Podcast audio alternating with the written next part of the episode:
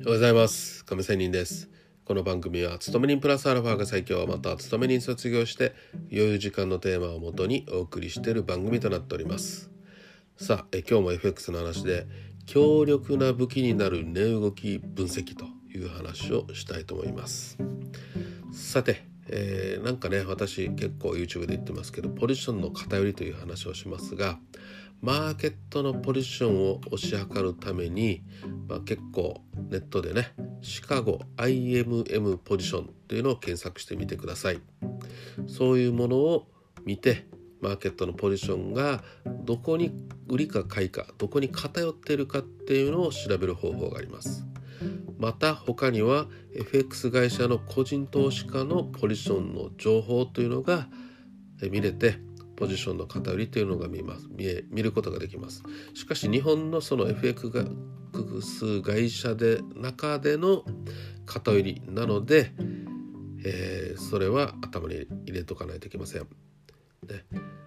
例えばシカゴ IMM ポジションというのは火曜日のポジション状況を金曜日に公表するもの、えー、公表するものなので参考にはなりますが火曜日のものが金曜日に公表なので決して新しい情報とは言えませんね。火水木金だから、まあ、3日4日遅れての情報ということになるわけですよ。その間にポジションがね、えー売りだったものが買いになってるかもしれないし買えるものが売りということもあるということですね。また先ほど言った FX 会社の個人投資家でのポジション状況にしても一部の個人投資家のポジションがであって決して世界のねマーケット状態全体のポジションということではありません。そこで値動き分析ということが重要になりますね。値動き分析によって、まあ、以下のことがこれから言うことが把握できるかなと考えます。まず1つ目。現時点の値動きから値動きからですよ。マーケット全体のリアルタイムのポジションを把握することができる。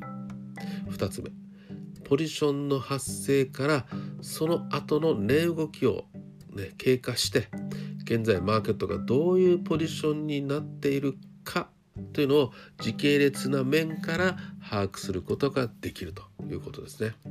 では具体的にどういうツールを用いてポジションを把握するのかと言いますと一つにはもうプライスの動きでありよく言われるプライスアクションねまたチャートの最新部分の上下の動きですそして時系列の動きからのポジションの把握はチャートを用います。つまり日々トレーディングでトレードで用いているもので自分がね用いているもので全体的でリアルタイムのポジション把握はまあ